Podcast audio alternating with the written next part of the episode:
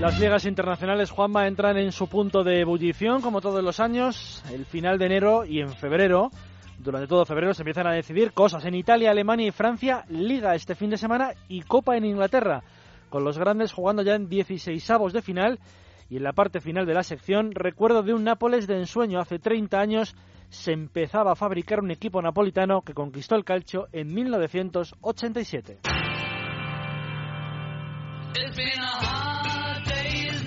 Hay Copa en Inglaterra este fin de semana, llegan los 16 avos de final con todos los grandes en liza. Mañana a la una y media el Liverpool recibe al Wolverhampton de segunda tras caer eliminados en la otra Copa, la de la Liga, el miércoles ante el Southampton. A las 4 de la tarde el líder indiscutible en la Liga, el Chelsea, recibe al Brentford del español J. Peleteiro, que sin sitio en el Eibar volvió a las islas el pasado 4 de enero. A la misma hora el City de Guardiola, desahuciado en Premier, rinde visita a Selhurst Park para jugar ante el Crystal Palace en un encuentro vital para reorganizar el rumbo de este City que nada tiene los octavos de final de Champions. Recuerden, ante el Mónaco. El Tottenham recibe al Wycombe, el Arsenal a las seis y media juega en Southampton y ya el domingo el United de Mourinho recibe al Wigan tras clasificarse a la final de la Copa de la Liga, primer título por el que luchará Mourinho con el United. La semana pasada el torneo casero tomó un rumbo que casi sitúa al Chelsea de Conte con el título bajo el brazo. Ocho puntos de ventaja sobre el Arsenal, segundo.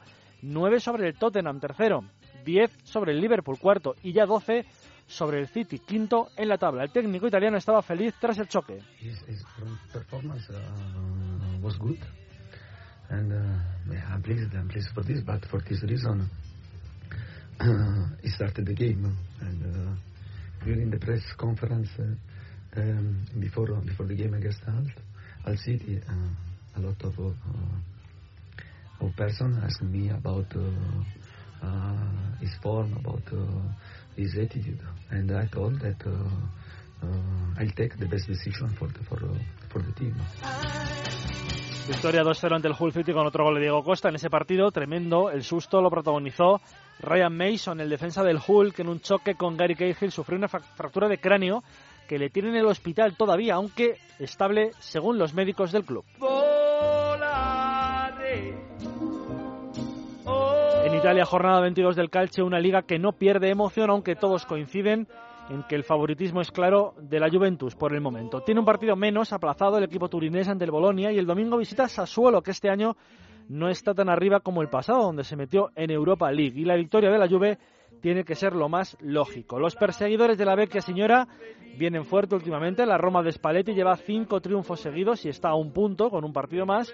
Y rinde visita a Marassi para jugar ante la Sampdoria en una temporada desastrosa de los genoveses cerca de los puestos bajos. El Nápoles llega a cuatro puntos de la Juve y recibe al Pescara el domingo en el último partido de la jornada. Los de Sarri vienen de ganar 1-2 en Milán al equipo rosonero y están en un buen momento de forma a 18 días de venir al Bernabéu a jugar ante el Madrid. Riparte il Napoli con la rapidità di Mertens, riapre dall'altro lato un no look per Insigne, 16 metri, incrocia al sinistro, il pallone in rete, sesto minuto, cambia il risultato a San Siro con il gol di Lorenzo Insigne, Milan 0, Napoli 1. Palla dentro per Mertens, costretto a defilarsi l'uno contro uno con Gomez, le finte del belga, palla dentro per Callejon che incrocia, 2 a 0 Napoli, José María Callejon. Dicen muchos periodistas en Italia que ha conseguido Sarri el mejor contragolpe de Europa, algo con lo que tendrá que tener cuidado el Madrid el próximo 15 de febrero. El otro día en la victoria de San Siro, los dos goles de Insigne y de Callejón, lo hemos oído, son una muestra clara de ese contragolpe diseñado. En Francia, jornada decisiva para el desarrollo de la competición con el Paris Saint-Germain Mónaco del domingo a las 9 de la noche. Los parisinos, tres puntos por debajo del líder, el equipo del Principado. No hay bajas en los de Emery, con Cavani, máximo goleador de liga en ataque, y con la duda de Berratti, al que le están buscando equipo antes del martes que viene, que termina, recuerden, el mercado. Antes, a las 3 de la tarde, el Niza, segundo, a dos puntos del Mónaco, juega ante el Gingham y podría recuperar el liderato si gana y pierde el Mónaco. En Alemania, primera jornada de la segunda vuelta, jugando a la vez los tres primeros de la tabla. Lo hace el Bayern, líder, el Bayern de Ancelotti en Bremen, ante el Werder Bremen, tras la victoria agónica en Friburgo de la semana pasada con un mara una maravilla de gol de Lewandowski en el tiempo de prolongación. Lewandowski, good control, great control, fantastic finish, and they've done it at the death against Freiburg. A la misma hora el Leipzig, segundo a tres puntos, recibe al tercero, Hoffenheim, que está ya distanciado a 11 del Bayern, pero en un encuentro muy interesante para empezar a ratificar la tremenda primera vuelta del recién ascendido el Leipzig, ahora que todo el mundo dice que va a desinflarse. También interesante, por ejemplo, el Leverkusen Gladbach a las seis y media y el domingo Mainz Borussia Dortmund a las cinco y media de la tarde.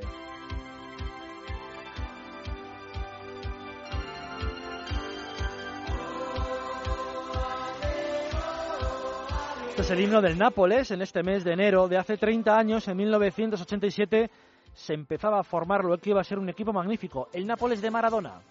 E adesso quando l'arbitro ha detto, ha detto finito perché io ho vinto tutto soffrendo e, e questo non è stato diverso. Senti Diego, ma se tu dovessi fare un titolo su questo titolo, sulla tua squadra, che parole useresti?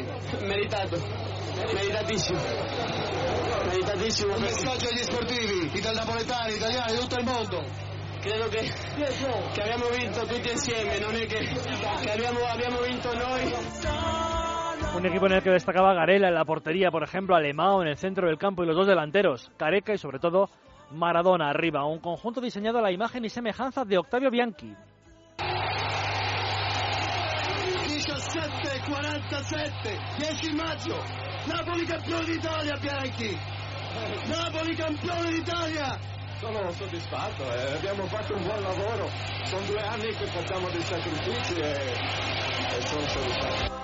Este sonido corresponde al 14 de mayo de 1987, de aquel año, justo tras la victoria ante la Fiorentina en el penúltimo partido. Un equipo que el año siguiente jugó contra el Real Madrid la primera eliminatoria de la Copa de Europa en un mítico partido a puerta cerrada en el Bernabéu. Aquella eliminatoria la ganaron los blancos, pero sufriendo un terrible ambiente en San Paolo. En 1989 consiguieron su primer título continental, la Copa de la UEFA, ante el Stuttgart de Jürgen Klinsmann. Rilancio per e Maradona che può andare verso la porta. Maradona, Maradona viene raggiunto da Hartmann, Maradona poi serve Careca, Careca, gol! Gol del Napoli, grandissimo! Il Napoli in contropiede, Careca servito da Maradona, è un trionfo! 17 minuti della ripresa, gol del Napoli con Careca. En aquella UEFA queda para el recuerdo una eliminatoria de cuartos ante la Juventus, gran favorita aquel año, pero que sucumbió por 3-0 en el temible estadio napolitano. Gol, Napoli vantaggio al decimo minuto con un calcio di rigore di Diego Armando Maradona. Conquista questo bel pallone con Carnevale che va al tiro! Gol